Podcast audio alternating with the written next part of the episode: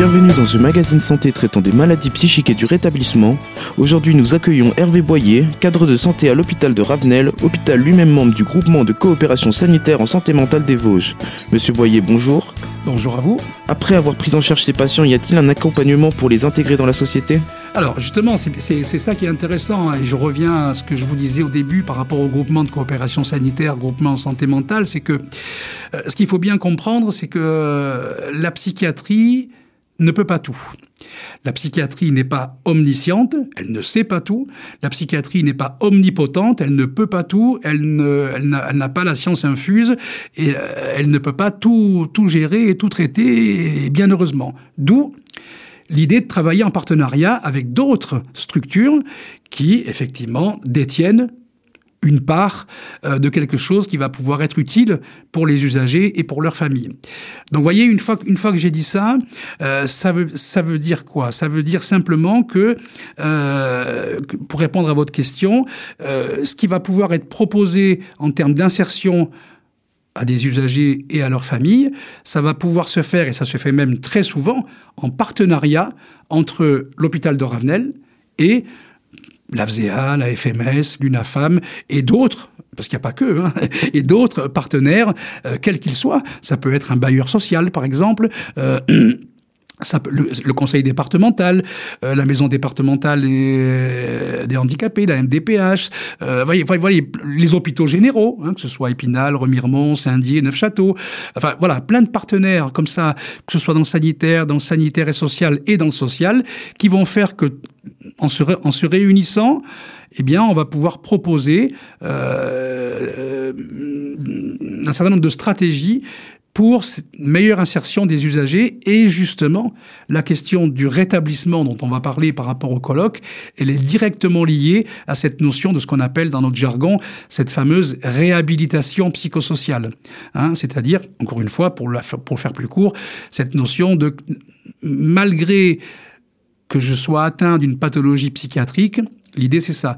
Malgré que je sois atteint d'une pathologie psychiatrique, je peux tout à fait vivre en société et vivre plutôt bien en société et le fait d'être atteint d'une pathologie psychiatrique n'est pas une fin en soi et euh, même si parfois c'est souvent c'est difficile mais enfin une vie en société est possible, et c'est pas parce que je suis atteint d'une pathologie psychiatrique que je devrais être en marge de la société. Bien au contraire, on doit tout faire pour euh, que ces personnes-là vivent une vie sociale, euh, voilà, quoi, comme, euh, j'allais dire presque comme tout le monde. Sur le plan de l'intégration, on a par exemple des groupes d'entraide mutuelle à l'UNAFAM. Y en a-t-il dans vos structures? Alors, si vous voulez, ce qu'on appelle les GEM, hein, les groupes d'entraide mutuelle, ce que, ce que, ces groupes que vous citez, euh, alors non, ils ne dépendent pas de Ravenel. Hein, C'est-à-dire que, euh, si vous voulez, ils sont constitués euh, par des usagers et des représentants,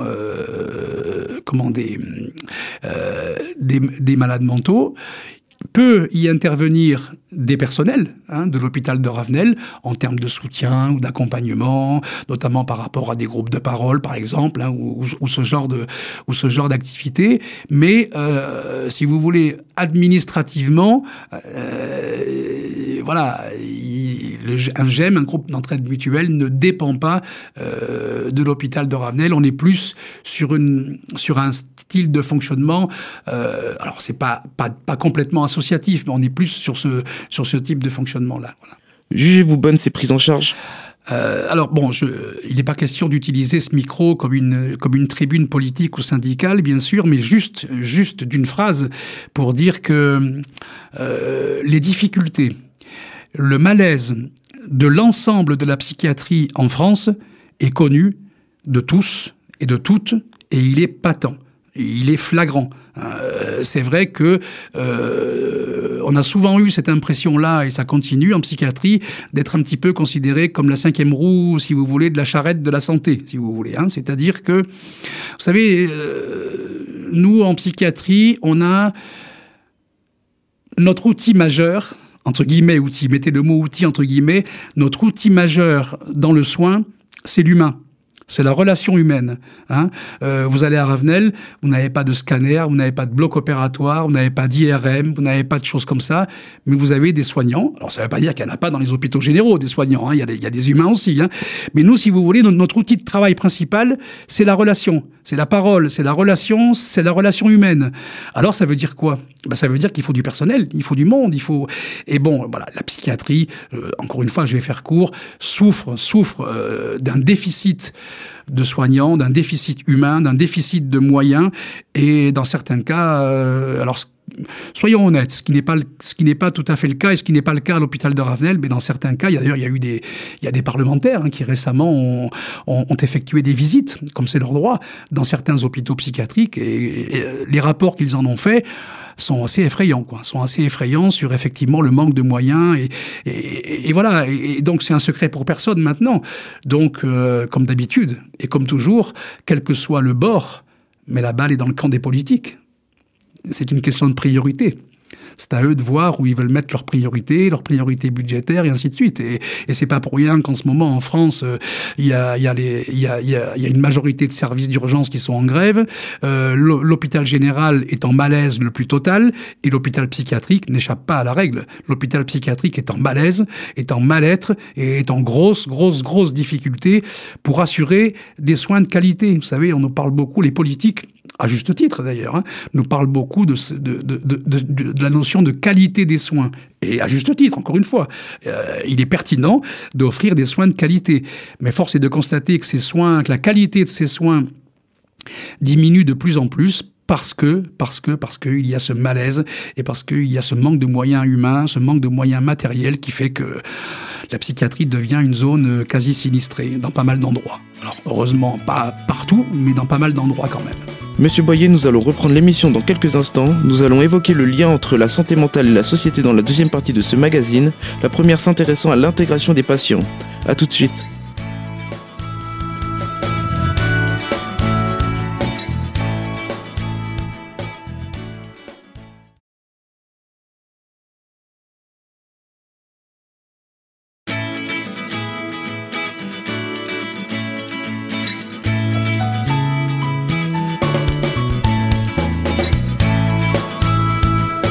Deuxième partie de ce magazine santé, nous sommes toujours avec Hervé Boyer, cadre de santé à l'hôpital de Ravenel, hôpital lui-même membre du groupement de coopération sanitaire en santé mentale des Vosges. Nous avons évoqué ce que représentent ces maladies, la guérison, l'intégration des patients.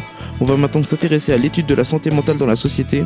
On a découvert un lien entre société et santé mentale, l'environnement, le milieu du travail, les différentes discriminations, mais j'ai l'impression que cette société ne se concentre pas vraiment sur le mental et le social. Oui, oui, alors ça c'est intéressant parce qu'un exemple, pendant que, vous, pendant que vous faisiez euh, votre réflexion, un exemple me venait en tête, euh, la question de l'homosexualité.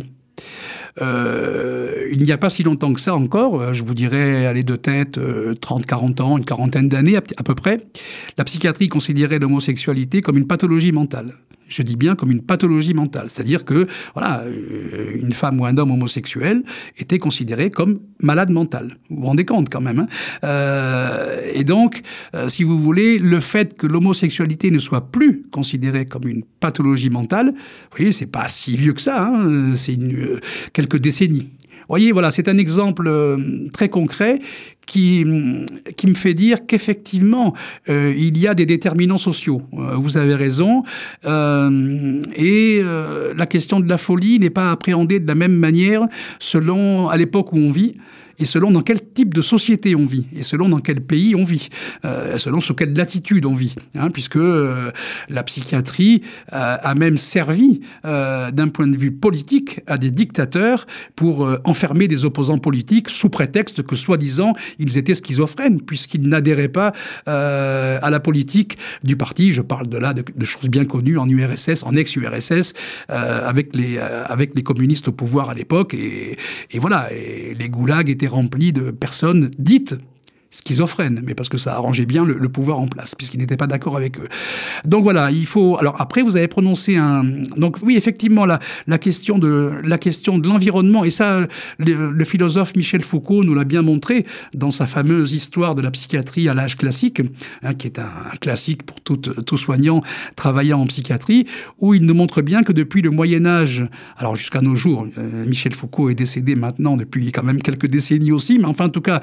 Euh, jusqu'au moment où il a écrit son livre, euh, la notion de folie, la notion de maladie mentale, et d'ailleurs la notion de maladie mentale est, une notion qui n'existe pas depuis, depuis une éternité. Hein, c'est quelque chose qui est relativement nouveau. Hein. On parlait de folie avant, justement, et puis après, on a parlé d'autres choses, et puis on a parlé de pathologie psychiatrique, de maladie mentale, on parle même maintenant de santé mentale. Vous voyez, la santé mentale, ça va au-delà des simples pathologies psychiatriques. Et donc, pour revenir à Michel Foucault et à son histoire de la psychiatrie à l'âge classique, le philosophe, il a bien montré que selon... Euh, selon l'époque à laquelle vous viviez, vous n'étiez pas considéré de la même manière par la société si vous étiez atteint de troubles psychiatriques. L'exemple bien connu dans l'imaginaire collectif, c'est le fameux, c'est le fameux idiot du village. Hein. Euh, il y a une époque où euh, le fou dans un village, par exemple, et ça, Michel Foucault en fait, il fait référence, il fait référence, était était accepté. C'était l'idiot du village. Il n'était pas comme tout le monde, il n'était pas comme les autres, mais il était intégré dans le village, il était intégré dans la communauté, il était accepté, même s'il était, même s'il était déviant, même si parfois il faisait des choses que tout le monde ne comprenait pas, même si parfois il disait des choses, il tenait des propos qu'on comprenait pas beaucoup. Enfin, en tout cas, il était quand même plus accepté. Par contre, après, ben, effectivement, il y a eu la stigmatisation c'est toute la, fameuse notion d'asile. Les fous, les malades mentaux ont été enfermés, ils ont été persécutés. Je vous rappelle que pendant, les, pendant toutes les guerres, hein, euh, pendant la guerre de 40 notamment, la guerre de 39-45, euh, combien de morts, combien de malades mentaux, combien de malades mentaux sont morts faute de soins parce que les hôpitaux étaient laissés à l'abandon et ainsi de suite. Voyez Donc euh, le fou, à un moment donné, a été considéré comme quelqu'un enfermé parce que la société avait peur de lui, parce qu'il dérangeait, parce qu'il était sur le, bas-côté, il n'était pas comme tout le monde, il n'était pas dans la norme, et il faisait peur. Donc il fallait le, il fallait l'enfermer. Il fallait le mettre dans l'asile, mais pas l'asile qui protège, hein, l'asile qui, voyez, qui enferme. Et puis après, petit à petit, bon, euh, l'idée a été de dire, mais peut-être quand même que ces gens-là, ils sont finalement malades avant tout, ils ont besoin de soins.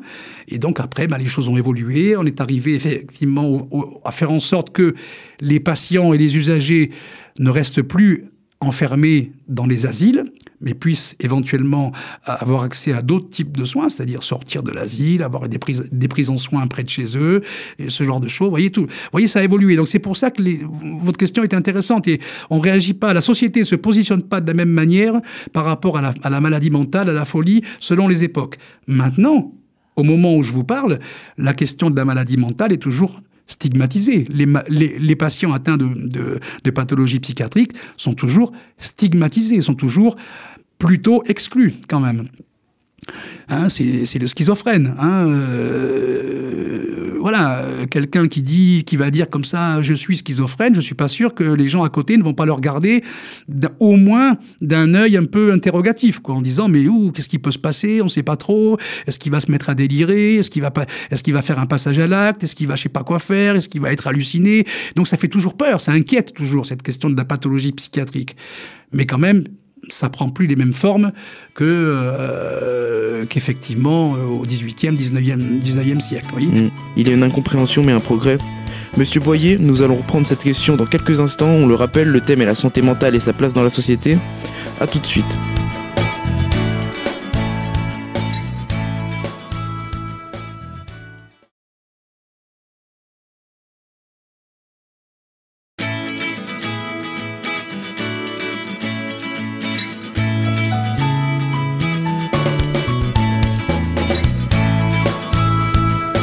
Troisième partie de ce magazine santé sur le thème de la santé mentale. Monsieur Boyer, on parlait de discrimination envers les patients. Et puis alors la stigmatisation, oui, c'est ce que vous disiez. Et c'est bien justement ce à quoi euh, s'attache ce genre de colloque, en parlant du rétablissement. Qui, est donc, qui est donc à mettre en lien avec cette notion de réhabilitation psychosociale, d'insertion, et de dire, mais attendez, quelqu'un qui souffre d'une pathologie psychiatrique, il souffre d'une pathologie psychiatrique, certes, mais c'est pas pour autant qu'il peut pas vivre comme tout un chacun euh, dans la société. Vous savez, moi je dis toujours dans, ma, dans la fonction que j'occupe à l'hôpital de Ravenel, je dis toujours, avant toute chose, il convient de voir la personne qui est atteinte d'une pathologie psychiatrique non pas comme un malade psychiatrique, mais comme un citoyen tout simplement. Et un citoyen, eh ben, il a les mêmes droits et les mêmes devoirs que vous et moi. Et c'est pas parce qu'il est atteint d'une pathologie psychiatrique que ce serait un sous-citoyen ou un citoyen au rabais qui ne devrait pas avoir les mêmes droits que vous et moi. Hein. Donc ça, c'est fondamental. Hein. C'est primordial et c'est fondamental. Et une fois qu'on a dit ça, bah après, on essaie de se donner les moyens avec les usagers et leurs représentants et leurs familles, bah, d'être le moins possible dans la stigmatisation, de les accompagner dans une meilleure insertion possible et de, de dire à toute la société eh oh, monsieur, dame, vous savez, c'est pas parce que ces gens-là ont une pathologie psychiatrique qu'il faut les exclure, qu'il faut les stigmatiser, qu'ils sont plus ou moins dangereux que d'autres. Hein. Euh, vous savez, on parle toujours quand il y a des faits divers, hein, euh, enfin, quand il y a des faits divers où voilà, un schizophrène euh, tue quelqu'un, par exemple. Hein, on se dit, oulala, les schizophrènes, dangereux, mon Dieu, mon Dieu, il faudrait peut-être peut-être les enfermer, on ne sait pas trop, ils font peur. Mais les schizophrènes, statistiquement, sont beaucoup plus dangereux envers eux-mêmes parce qu'ils meurent beaucoup plus de suicides qu'autre chose qu'envers autrui. Euh, et la proportion d'actes criminels commis par les schizophrènes par des personnes diagnostiquées comme étant schizophrènes est infinitésimale. Ça représente, je crois, 1% de l'ensemble des personnes euh, diagnostiquées schizophrènes. Vous voyez, c'est dérisoire. Alors évidemment, quand il y a un fait divers qui fait la une des journaux, ben voilà quoi, tout le monde dit, euh, tout le monde dit, oh là là, oh là là, oh là là, oh là là. Et nous, on passe notre temps au quotidien, professionnels, familles et usagers, à dire mais non, mais non, euh, il, faut, il faut que ces personnes-là soient insérées et non pas stigmatisées et exclues. C'est toute la philosophie et toute l'idée du colloque en fait, hein, cette notion de rétablissement. Hein qui n'est pas à comprendre. Vous savez, quand on parle de rétablissement, euh, bien souvent, les gens pensent je suis malade, je me soigne et si tout va bien, je me rétablis. Je guéris et je me rétablis, donc ça va, tout va bien. Mais la notion de rétablissement, telle qu'on va en parler lors de ce colloque, c'est pas que ça. Ça se limite pas au fait de guérir ou au fait d'aller mieux de par, uniquement par rapport à sa maladie. C'est une démarche beaucoup plus globale. Hein, et la notion de rétablissement, c'est un rétablissement qu'il faut entendre comme une démarche sociale, véritablement. Alors, il y a le, il y a la santé, les soins, mais il y a aussi l'insertion sociale, il y a aussi euh, les, euh, tout ce qui tourne autour de, des relations avec la famille. Il y a aussi euh, la question du travail qui est posée. C'est pas parce qu'on est, c'est pas parce qu'on est atteint d'une pathologie psychiatrique qu'on ne, peut, qu'on ne peut plus travailler. Bien au contraire, il y a plein de possibilités qui existent. La question du logement aussi. C'est tout de suite beaucoup plus compliqué euh, à trouver un logement quand, euh, vous, quand vous êtes connu pour, euh, pour être atteint de pathologie psychiatrique. Donc, vous voyez, tout ça, voyez, c'est beaucoup plus global que, la simple, que le simple rétablissement en santé. C'est un rétablissement véritablement qu'on peut qualifier de, ouais, de, de, de, de social, finalement. Il nous faudra du temps et de la sensibilisation pour aider à la compréhension de ces maladies, du coup. Voilà, c'est exactement ça. Et ce colloque, il est, il est, il est effectivement parti aussi du constat que cette notion de rétablissement dans les Vosges, euh, cette notion de réhabilitation psychosociale, de rétablissement, n'était pas assez développée dans les Vosges. Et alors c'est la raison pour laquelle, bah, euh, au, sein du GCS et avec l'UNAFAM, l'AFZEA et la FMS, euh, on, a eu cette idée de dire, ben, puisqu'on part de ce constat que c'est, à notre avis, pas assez développé dans les Vosges, cette notion de rétablissement, de réhabilitation psychosociale, eh bien on va en faire un colloque pour essayer de faire parler euh, autour de ça et d'essayer d'un peu inverser les choses. Mais effectivement, euh, une, des gros, une des grandes idées, c'est tout ce qui est cette notion de déstigmatisation. Hein, euh, ne plus exclure, mais inclure. Enfin, voyez, voilà, c'est cette notion de société inclusive aussi hein, qui, qui, est importante. Bref, voilà. Hein. À voir combien de temps ça prendra. En tout cas, monsieur Boyer, je vous remercie pour cette prise de parole. Mais je vous en prie. Je le rappelle, vous êtes cadre de santé à l'hôpital de Ravenel, 1115 avenue René Portera à Mirecourt, qu'on peut contacter au 03 29 37 00 77. Et vous êtes également membre du groupement de coopération sanitaire en santé mentale des Vosges. Vous qui nous écoutez pouvez retrouver l'émission en podcast sur le site radiocristal.org. Merci et à bientôt dans un autre magazine.